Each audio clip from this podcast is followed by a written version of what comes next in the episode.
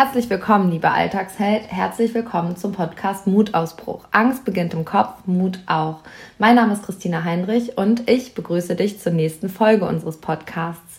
Heute haben wir einen ganz spannenden neuen Podcast vor uns, denn unser Podcast hat heute einen Interviewgast und das ist der erste Interviewgast in unserer Podcast-Reihe. Und äh, da freue ich mich ganz, ganz doll drauf. Und ähm, Oliver Schaffer ist heute bei uns.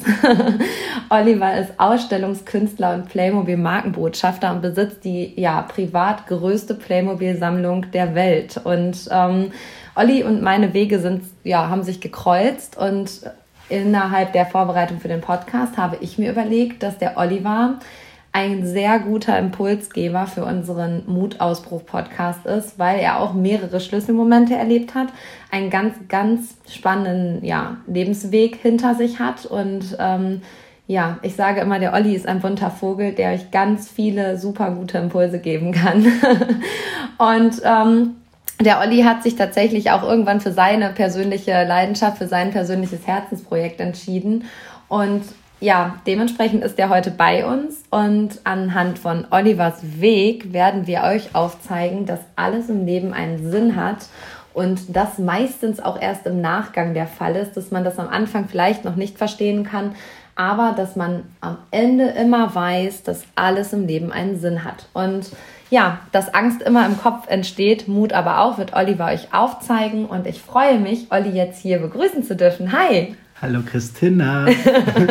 Vielen Dank, dass du mich eingeladen hast. Sehr gerne. Der Oliver nennt mich immer Christina und ich nenne ihn immer Oliver, weil wir am Anfang, ich am Anfang gedacht habe, der Oliver heißt Oliver. und das hat sich so eingeprägt, ne? Das macht gar nichts. Ich, äh, du sagst das ja immer sehr liebevoll und solange Menschen liebevoll zu mir sind, äh, antworte ich auch liebevoll. Okay, das beruhigt mich, das beruhigt mich. Ja, schön, dass du da bist, beziehungsweise dass ich heute hier in Hamburg bei dir sein darf. Ähm, ich bin extra zu Olli nach Hamburg gefahren, ähm, damit wir die Podcast-Folge hier aufnehmen und einsprechen können. Natürlich und unter Hygienemaßnahmen. Natürlich, natürlich unter Abstand und Hygienemaßnahmen. Das wollen wir doch mal ganz klar festhalten.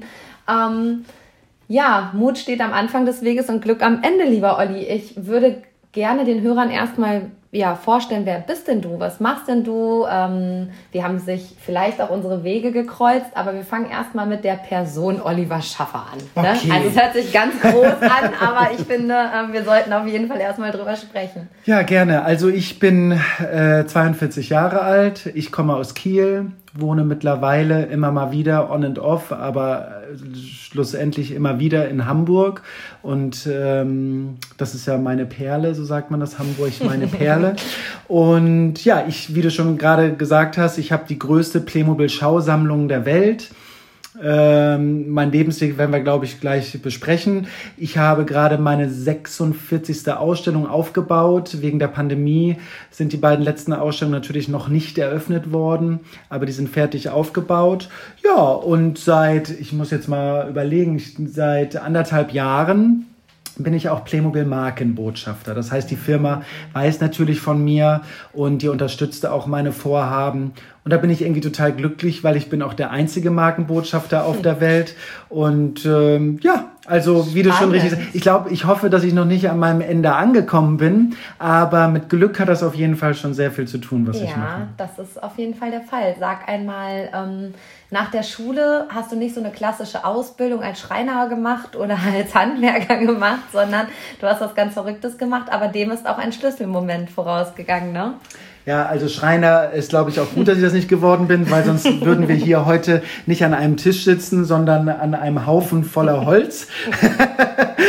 äh, so könnte man das, glaube ich, sagen. Nee, ähm, ja, ich wollte als Kind, wollte ich immer Zirkusdirektor werden. Spannend. Ja. ähm, ich hab, äh, war großer Zirkusfan. Damals gab es diese ganz großen Zirkusse noch. Äh, du bist ja noch so jung.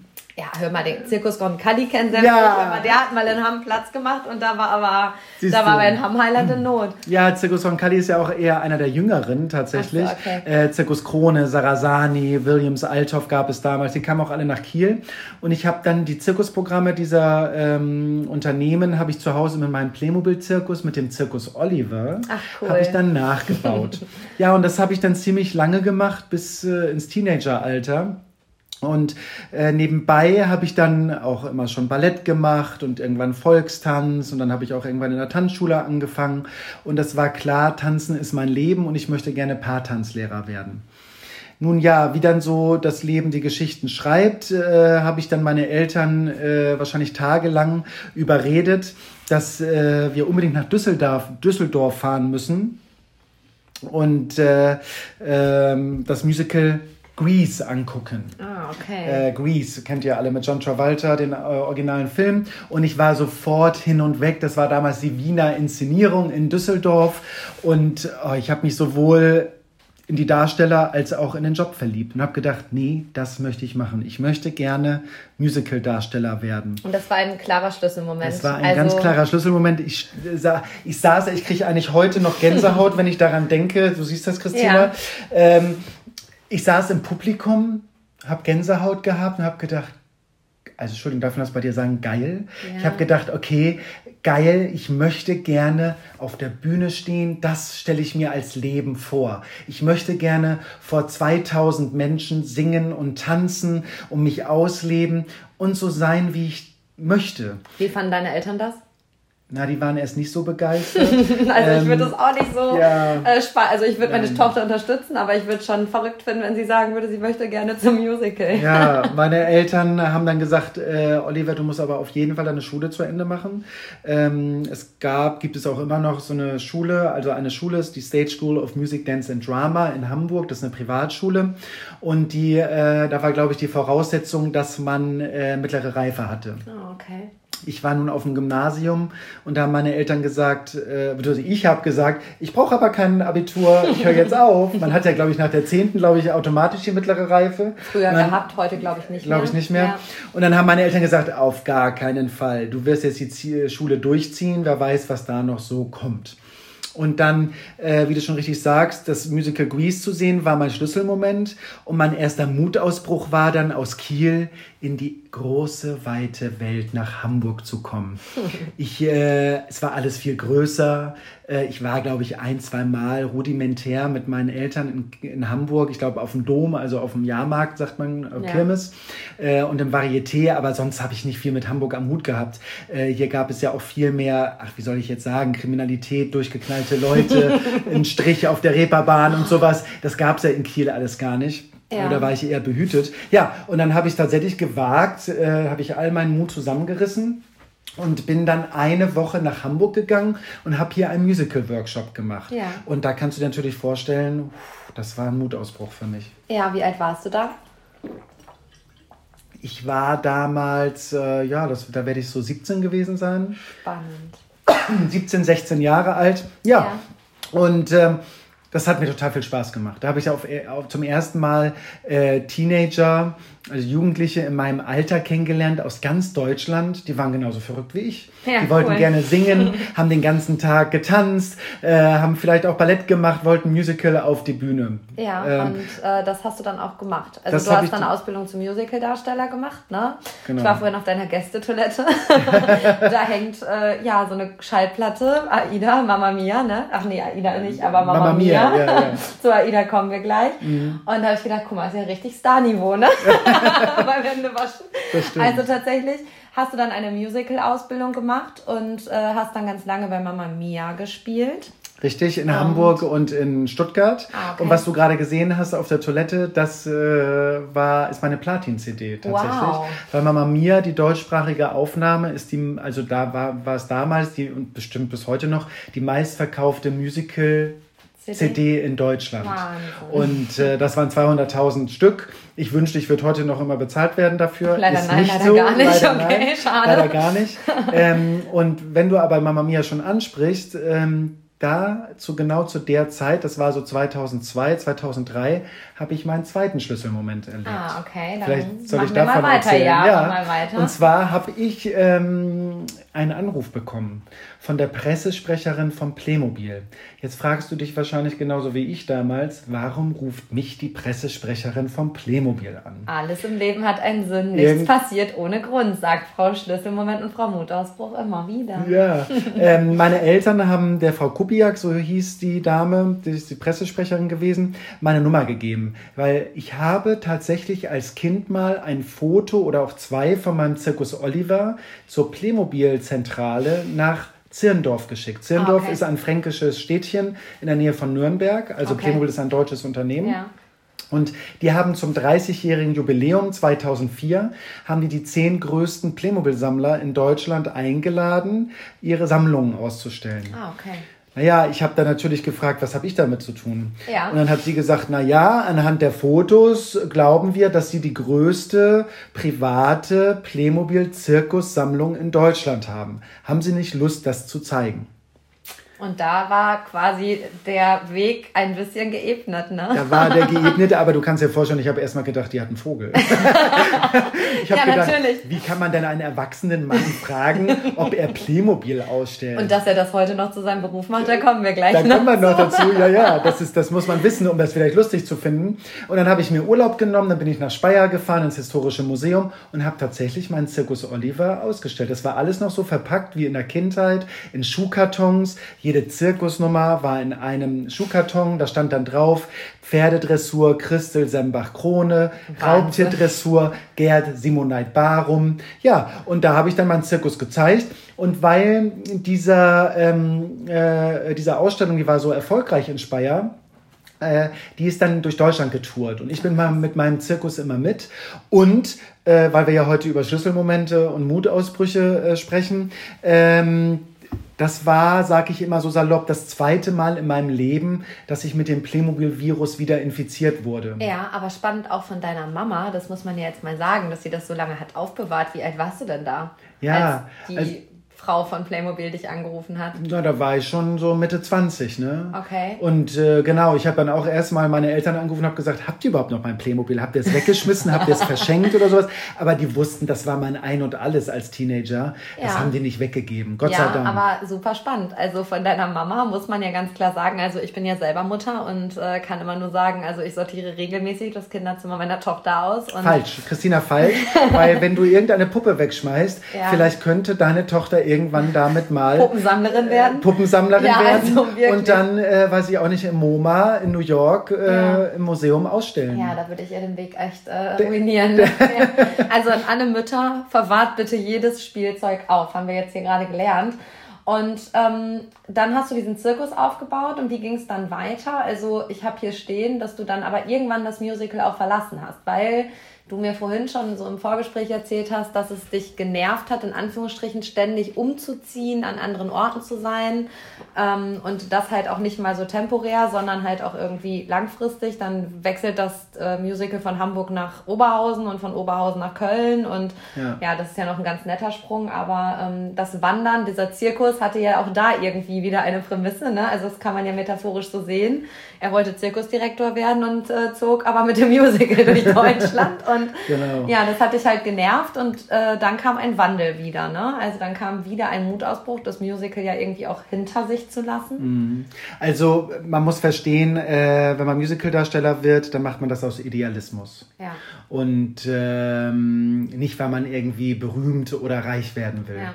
Und das habe ich wirklich mit Haut und Haaren gelebt. Ich habe zwar in Hamburg meine Ausbildung gemacht, habe versucht auch immer wieder in Hamburg zu wohnen, aber wie du schon richtig sagst, ich bin dann nach Bremen gezogen, ich habe mal in Aachen gewohnt, in Köln, ich war auf Tour zweimal, äh, ich habe dann in München gelebt und äh, ja, das ist natürlich so schön das auch ist. Ich bin da ganz typischer Schütze. Schützen sind, haben so ähm, das äh, Yin und Yang in sich. Das heißt, sie sind super gerne zu Hause und erleben gerne neue Abenteuer, äh, nah und fern. Ja. Und äh, das kam mir natürlich zugute. Ich habe es geliebt, jedes Jahr woanders zu wohnen und eine neue Stadt kennenzulernen. Aber du kannst dir vorstellen, außer, ich sag mal, einen Tisch und einen Stuhl und einen Schrank.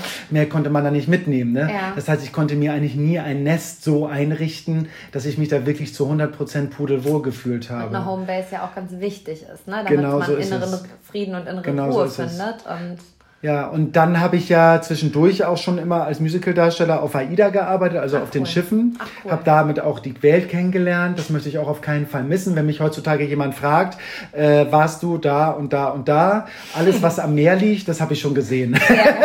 Also New York, Los Angeles und auch, äh, ich weiß jetzt nicht, selbst London, Southampton hat ja einen Hafen sozusagen. Äh, aber wenn jetzt mich jemand fragt, warst du schon mal in Madrid? Nein, weil da passt äh, das Die Schiff nicht hin.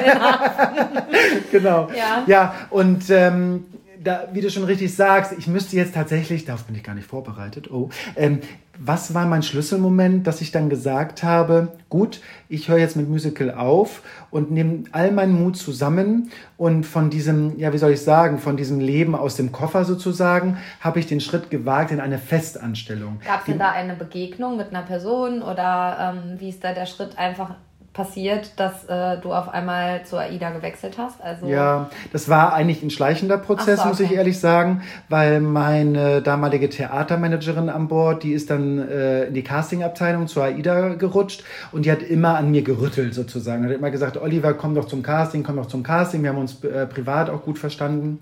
Äh, vielleicht könnte man sagen, mein Schlüsselmoment war dann meine letzte Produktion als Musicaldarsteller. Da habe ich Lacage voll gemacht, ein Käfig voller Narren. Ah, okay. Und das wird vielleicht einige Frauen hier unter den Hörerinnen, vielleicht auch die Männer interessieren. La Cage Voll ist ja ein Travestie-Musical. Ja. Das heißt, das Ensemble besteht aus Männern, die die ganze Zeit in Frauenklamotten rumlaufen und auch singen und tanzen. Ich war Mercedes, eine spanische, feurige Tänzerin.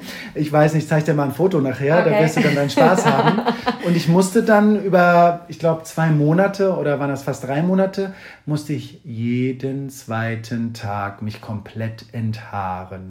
Ein wahrer ja, Schlüsselmoment, ja, würde ich sagen. Weil wir, weil wir ja, ja, weil wir ja immer äh, Strumpfhosen tragen ja. mussten und BHs und ich meine, die waren natürlich ausgestopft, die BHs, aber nun ja, und Kleider, äh, so ich habe immer gedacht, oder ich, das war, war ich mir sicher, ich möchte das einmal in meinem Leben machen. Ja. Ich habe dann äh, gemerkt, das ist gar nicht so meins, äh, in Frauenklamotten rumzulaufen. Ich habe gern die Produktion gemacht, aber ich habe dann auch gemerkt, puh, ich komme langsam in ein Alter, wo es vielleicht gar nicht so schlimm ist, vielleicht mal festangestellt, sesshaft zu werden, äh, wo man nicht in einer kleinen Stadt wie Aachen, oh Gott, alle Aachener werden jetzt sagen nicht klein, aber ihr wisst, was ich meine im Gegensatz zu Hamburg, bin über Weihnachten, Silvester, ich konnte meinen damaligen Freund nicht sehen, meine Kollegen, ja, das war ganz nett, aber die, ähm, die ähm, Theaterwohnung fand ich überhaupt nicht schön. Aber da sind viele Sachen zusammengekommen, Und dass ich dann nach diesem, genau, dass ich nach diesem Moment gesagt habe, ich habe AIDA angerufen, also äh, meine ehemalige Chefin, habe gesagt, hast du noch einen Job für mich? Und dann habe ich im Casting angefangen und okay. habe das dann tatsächlich acht Jahre lang durchgezogen. Ja, ja. und äh, zum, ja, ich würde sagen, am Ende dieser acht Jahre mhm. hatte ich auch meine erste Begegnung mit Oliver, weil ähm, Oliver in Hamm, zu Hause bei uns daheim, ähm, eine große Playmobil-Ausstellung ähm, aufgebaut hat. Und auch da war der Zirkus der Fokus, ne? Ja, das stimmt. und Olivers ähm, und meine erste Begegnung war, er hatte eine orangene Jogginghose an und ich kam in die E-Zentrale des Maxi-Parks und er tanzte daher. Und ich dachte, wer ist denn dieser Mensch? Und wer mich kennt, weiß, ich bin immer sehr ähm, menschenfreundlich und inspirierend. Also ich finde immer Menschen, die so sind und so, ja, auch äh, ihre Persönlichkeit zeigen, immer sehr, sehr spannend. Und so kam es zu Olli und mein, Ollis und meiner ersten Begegnung. Und da hat Olli tatsächlich noch bei AIDA im Casting gearbeitet, ist um die Welt gejettet quasi. Ne? Am Broadway hat er quasi die Musical-Darsteller für die Schiffe gecastet. Fand ich mega spannend. Und ähm, ja, hat nebenbei, wie viel Quadratmeter hat die E-Zentrale? 1000? Nee, fast 2000. Ah, okay, fast 2000 Quadratmeter Halle mit Playmobil bestückt. Alleine. Ja, das stimmt. Und ähm, ja, es war auch ein wahrer Schlüsselmoment, als diese Ausstellung dann eröffnet werden sollte. Und ich mit Oliver nachts um drei noch in der Halle stand und äh, das äh, Spielzeug aufbaute für die kleinen Tischchen.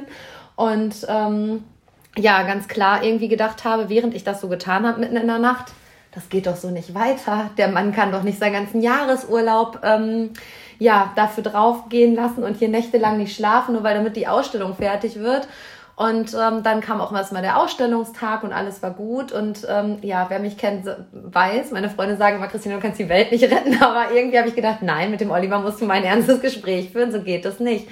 Und dann haben wir uns tatsächlich eines Abends mal darüber unterhalten, wie Oliver sich denn seine Zukunft vorstellt, weil mit dieser großen Ausstellung kamen auch immer weitere Anfragen. Ne? Also es nicht, das war jetzt glaube ich nicht der Ursprung, aber es gab halt immer mehr Anfragen und es ging immer mehr Freizeit und immer mehr Zeit auch im Privatleben für seine Leidenschaft drauf und ich erinnere mich noch gut an einen Anruf, als ich auf Mallorca war und der Olli mich anrief und sagte, ja, ich denke darüber nach, meinen Job bei AIDA an den Nagel zu hängen. Da habe ich gesagt, großartige Entscheidung. Und ich glaube, er hat gehofft, dass ich sage, lass das sein und bleib im sicheren Hafen, im wahrsten Sinne des Wortes. Und ich glaube, da warst du dann aber für so eine Antwort die falsche Person. Ja, er hat einfach die falsche gefragt. Also ich so, yay, happy together, lass uns diesen Mutausbruch wagen. Und ähm, ja, dieser Entscheidungsprozess, wie ich es auch in einer Podcast-Folge schon mal erzählt habe, war ja auch mit Ängsten verbunden. Ne? Also da stand ja auch ein ganz großes, das große Thema Angst wieder dahinter, weil ich habe mich an meine frühere ähm, Situation als Musicaldarsteller erinnern müssen. Ja. Ich habe es ja geliebt, als Musicaldarsteller keine Sicherheit zu haben. Mhm.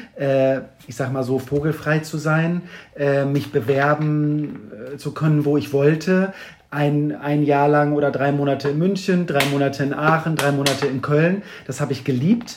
Und dann bin ich aber in diese Falle geraten, ich nenne es mal so deutsche Sicherheit. Ja. Das heißt, ich habe es natürlich dann irgendwie lieben gelernt, acht Jahre lang fest angestellt zu sein, ein regelmäßiges Einkommen zu haben, einen unbefristeten Vertrag, äh, Arbeitskollegen, ein Umfeld, was ich immer kannte, was sich rudimentär verändert hat. Und dann habe ich aber überlegt, ist es das, was mich inspiriert und ist es das, was ich auch vor allen Dingen die nächsten 10, 15, 20, 30 Jahre möchte. Genau. Und ich musste dann erstmal wieder in meinen Erinnerungen kramen ähm, und habe dann aber herausgefunden für mich, Oliver, das ist tatsächlich, ich bin ja eine Beziehung eingegangen. Vielleicht kann man so das ganz gut vergleichen. Ich war vorher Single mhm. und dann habe ich eine Partnerschaft äh, angefangen. Mhm. Und diese Partnerschaft hieß festangestellter Job. Mhm. Und dann habe ich überlegt, diese Partnerschaft, tut die mir die nächsten 5, 10, 20 Jahre lang gut? Ja. Und ich habe dann überlegt, nein, das tut sie nicht. Denn ich merke das ja jetzt, ich habe vor anderthalb Jahren meinen Job gekündigt äh, bei AIDA und alle, die mich kannten, außer du, äh, haben gesagt, bist du denn das Wahnsinn? Weil die meisten tatsächlich so Sicherheitsdenker sind ja. und die gesagt haben, wie kannst du sowas aufgeben, dass du ja, Sicherheit hast. Und wie kannst du denn jetzt in die Freiheit gehen? Du hast doch gar keine Sicherheit, ob du jetzt 5, 10 oder 20 Ausstellungen im, äh, im Jahr machst ja. äh, und dass du immer genug Geld hast, deine Miete zu bezahlen. Ja, genau. Aber ich glaube ja, also genau, das kann ich komplett nachvollziehen. Und man muss dazu ja auch nochmal sagen, dass du etwas tust, ähm, was nicht gewöhnlich ist. Also du bist nicht an die Leute rangetreten, hast gesagt, ich mache jetzt einen Pizzaservice auf oder ich mache ein Restaurant auf oder ähm, ich mache einen kleinen Mottenladen auf, sondern du hast gesagt, so ich baue jetzt Playmobil-Ausstellungen auf und das äh, künstlerisch in ganz Deutschland und ähm, ja, ich glaube, dass das auch schwer nachzuvollziehen ist, aber da sind wir ja auch beim Thema Herzensprojekt. Also das ist ja quasi ein, eine Vision oder eine Mission, was besonders ist. Und man muss ja ganz klar sagen, es hatte einen Grund, dass dein Vater dir den Zirkus Oliver geschenkt hat. Es hatte einen Grund, warum Playmobil bei dir nochmal angefragt hat, nachdem du schon Mitte 20 warst. Und es hatte auch einen Grund, dass sich das dann weiter so vorzog, ja. Und dann kam es halt an den Punkt, dass du aber deine Stunden erstmal reduziert hast, ist das richtig? Genau, ich ja. habe erstmal äh, gefragt, kann ich ein bisschen weniger arbeiten? Das ging aber nicht so richtig. Ich habe dann tatsächlich äh, noch zusätzlichen Urlaub bekommen, weil das ging gar nicht mehr anders mit so mhm. vielen Ausstellungen. Ich hatte unheimliche Flexibilität. Äh, mein damaliger Chef hat mir das ermöglicht, wenn ich gesagt habe, ich muss morgen mal kurz in ein Museum fahren. Welcher Arbeitgeber sagt da, juhu, ja, ja du darfst ja. morgen fahren. Ähm, aber vielleicht ist das auch ein wichtiger Aspekt, weil du gerade Herzensprojekt gesagt hast. Ich war immer ein Träumer. Ja. Ich war als Kind ein Träumer. Ich war als Musicaldarsteller ein Träumer. Ich habe vielleicht bei AIDA, so toll der Job auch war, das Träumen ein bisschen verlernt. Mhm. Und ich kann jetzt wirklich sagen, dass ich seit anderthalb Jahren wieder träume. Ja, cool. Und jetzt denken vielleicht manche, von Träumen kann man seine Miete nicht bezahlen. Ich glaube schon. Und ja, aber was ich dazu sagen kann ist, und deswegen kann ich, ähm, ich glaube, deswegen hast du mich auch immer eingeladen und an die Hand genommen, imaginär, ähm, dass wir gemeinsam träumen, äh, weil du hast ja quasi auch deinen äh, Traum geträumt und ja. bist jetzt da, wo du bist. Genau. Ähm, ich bin fest davon überzeugt, wenn man träumt, Natürlich sollte man realistisch träumen. Ja. Vielleicht passt das nicht so ganz äh, für manche Hörer jetzt zusammen, aber natürlich kann ich sagen, ich möchte gerne, äh, ich weiß jetzt nicht, König von England werden. Das wäre ein Traum, der ist nicht realistisch. Ja. Aber in dem Moment, da gehört ja ein bisschen eine Selbstreflexion auch mit dazu. Was kann ich? Du sagst jetzt gerade, Pizzaservice ist es nicht geworden. Und äh, beim Pizzaservice würde wahrscheinlich jeder sagen, ja, es gibt schon zehn Pizzaservice, ja. die haben bewiesen, damit kann man Geld verdienen. Aber ich glaube, glaube, daran liegt auch mein Geheimnis. Ich habe mich so spezialisiert, ja. dass genau das eine Nische ist, ja. die niemand anderes auf der Welt bedient. Und du machst ja auch mit einer unfassbaren Leidenschaft. Und da sind wir wieder bei diesem Thema Vorstellungskraft schafft Wirklichkeit. Also du konntest dir ja vom ersten Moment, als du ausgesprochen hast, deinen Job bei AIDA an den Nagel zu hängen und wir darüber gesprochen haben, vorstellen, damit dein Geld zu verdienen. Und auch Konsequenz verhindert Misserfolg. Auch darüber haben wir hier im Podcast schon mal gesprochen. Äh, konsequent daran zu arbeiten, dass das erfolgreich ist und nicht einfach zu Hause in deinem Haus zu sitzen und zu warten, dass mal Museum XY bei dir klingelt und sagt, guten Tag, Herr Schaffer äh, wir würden gerne mit Ihnen eine Ausstellung machen. Und ähm, da bist du ja auch immer auf allen Wegen und allen äh, ja, Kanälen irgendwie unterwegs und bist halt auch Menschenfreund. Und ich glaube, das hat ja auch was mit Sympathie und Antipathie zu tun. Entscheide ich mich für einen Ausstellungskünstler, der mir sympathisch ist und das Produkt passt auch noch und der macht das auch noch ausgesprochen gut und äh, mit Liebe zum Detail. Aber wir sind auch bei dem Punkt, dass so ein Herzensprojekt ja auch immer Segen und Fluch zugleich sein kann. Also ich kenne das aus meiner Tätigkeit. Ich darf jeden Morgen aufstehen und das tun, was ich liebe. Mega. Also das ist ein super, das ist, glaube ich, das Beste, was einem passieren kann, wenn man in dem, was man beruflich tut, womit man sein Geld verdient, auch noch seine Berufung findet. Aber es ist auch immer ein Aber dahinter, deswegen betone ich das so.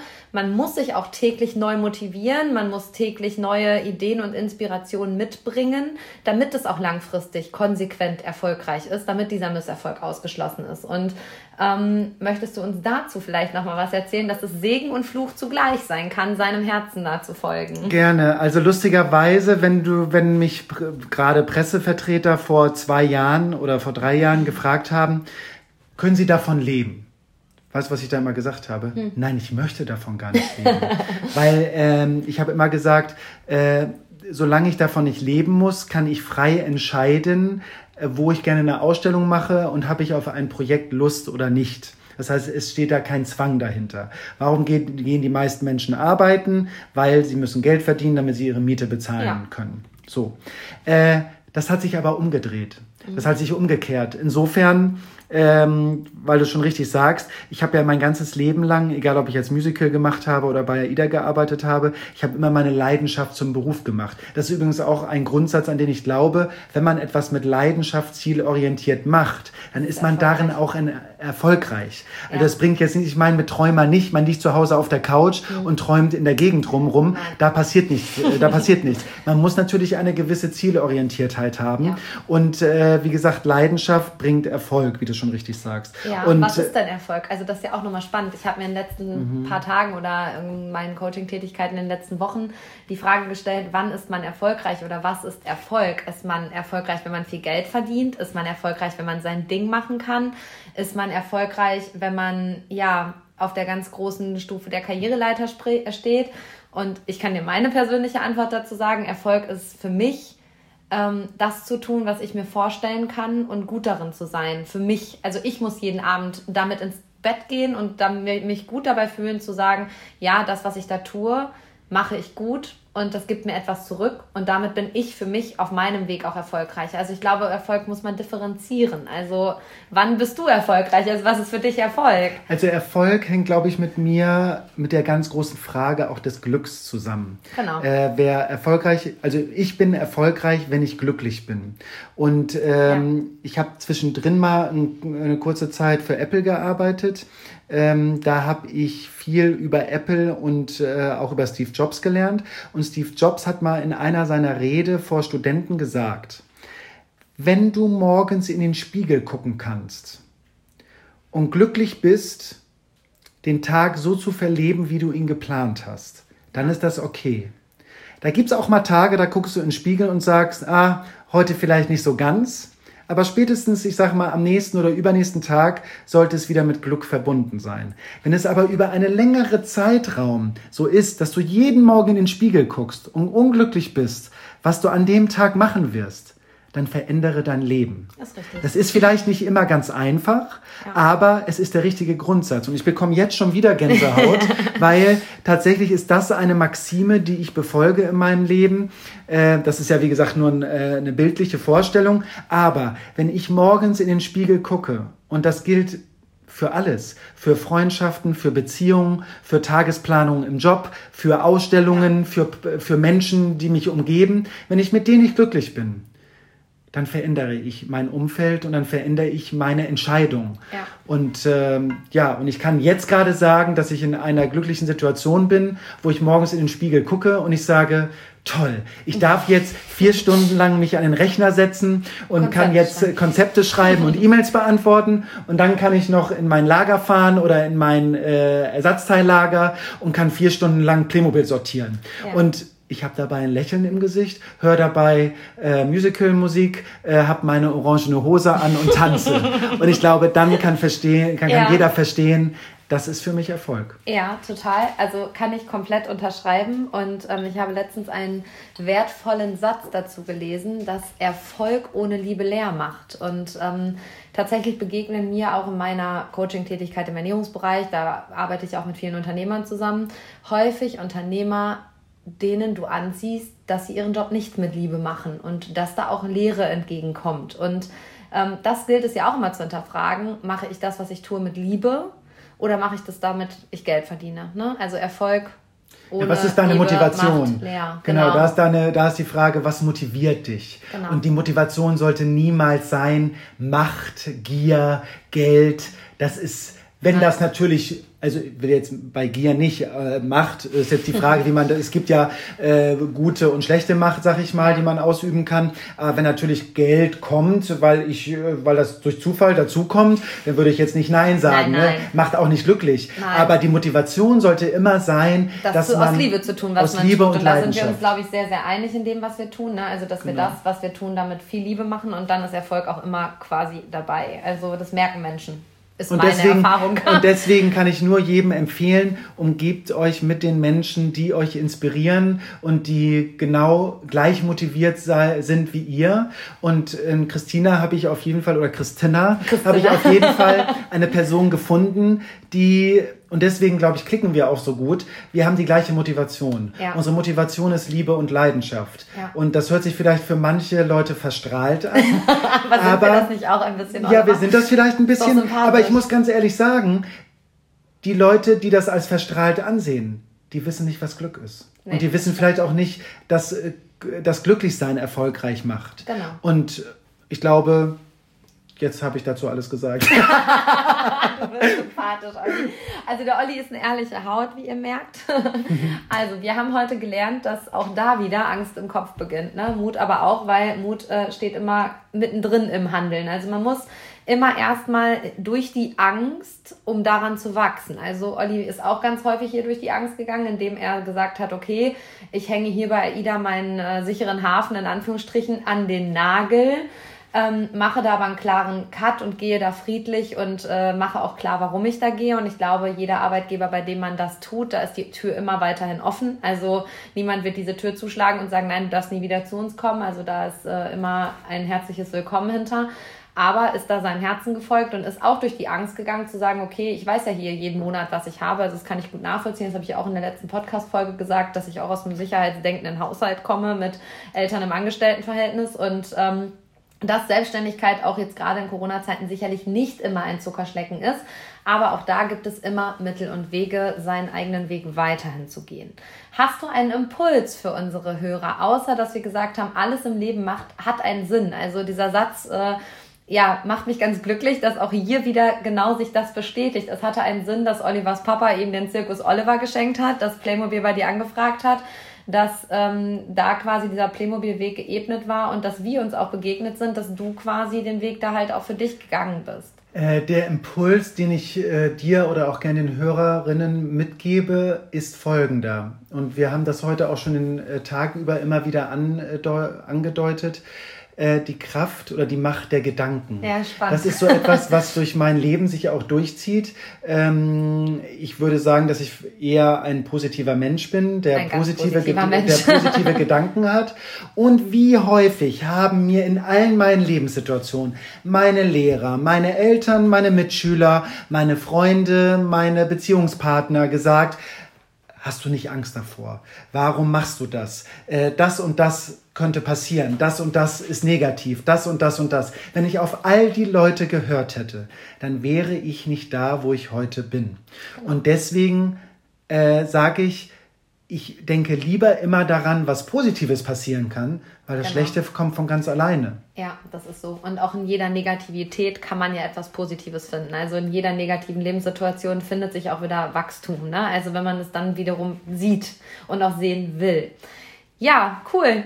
Also ähm, wir sind am Ende unseres Podcasts. Das war ganz unkompliziert. Ich danke Olli äh, für seinen seine Zeit und auch für seine Inspiration, uns damit auf die Reise zu nehmen. Vielen Dank, dass ich Gast sein durfte. der erste. Vielleicht kommt ja auch der ein oder andere Hörer äh, mal zu einer Ausstellung ja. dieses Jahr von mir. Ich äh, habe Münster, ne? Ja, ich habe fünf äh, Ausstellungen dieses Jahr geplant. In Münster, im Neandertal-Museum in Mettmann. Dann bin ich noch in Duisburg. Das ist ja auch nicht so weit Nein, von euch entfernt.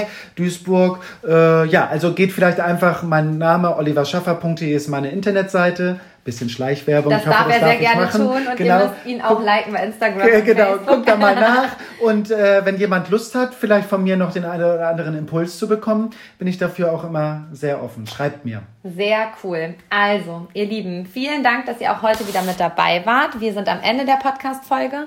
Und ähm, ja, wir haben jetzt zwar Samstagabend, aber ich wünsche euch auf jeden Fall, weil unsere Podcast-Folge kommt immer donnerstags morgens äh, heraus und ich weiß, dass viele von euch das auf dem Weg zur Arbeit hören einen guten Start in den Tag. Auch hier wieder glaubt an eure Ziele und Visionen und Vorstellungskraft schafft Wirklichkeit.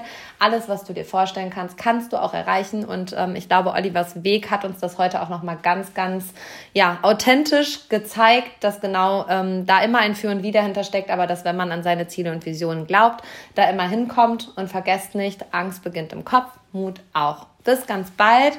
Eure Christina und euer Oliver.